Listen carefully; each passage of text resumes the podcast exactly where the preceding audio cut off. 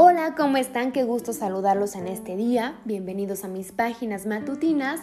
Hoy vamos a hablar de la inclusión.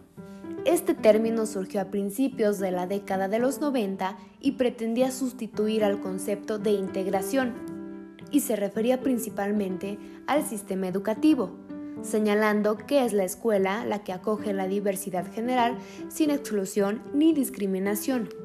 En 2005, un postulado de la UNESCO decía que la inclusión es un enfoque que responde positivamente a la diversidad de las personas y a las diferencias individuales, entendiendo que la diversidad no es un problema, sino una oportunidad para construir una sociedad. En mis redes sociales durante esta semana estuve preguntando cuál era su opinión acerca de la inclusión y me encontré con comentarios y puntos de vista distintos. Algunos de ellos únicamente se centraban en el lenguaje. Recordemos que la inclusión no solo es la manera en cómo hablamos, nos comunicamos o nos dirigimos a alguien. Actualmente hay personas que les gustaría adoptar una cultura inclusiva y muchas veces no saben por dónde empezar. A continuación, les compartiré algunos puntos para ir aclarándonos en este tema. ¿Les parece? Muy bien. Número 1.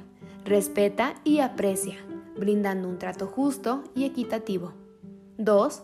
Elimina estereotipos, mitos y términos incorrectos. 3. Promueve o sé parte de la inserción de las personas al entorno educativo, social y laboral. 4.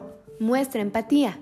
5. Aprende lengua de señas, braille, algún idioma o dialecto. 6. Promueve o realiza la construcción de espacios como rampas, baños familiares y cuartos de lactancia. 7. Pregunta cómo le gustaría que le llamen a una persona. Estos fueron algunos puntos para ser más incluyente o inclusivo. Espero que los puedas ir aplicando y que te sean de gran utilidad. Y gracias por darme su opinión sobre mis páginas matutinas en mi Instagram Recuerden que me encuentran como arroba Grecia Brisbane Les mando un abrazo muy, muy cálido y muy grande. Y nos escuchamos muy pronto. Que tengan un excelente día. Un beso.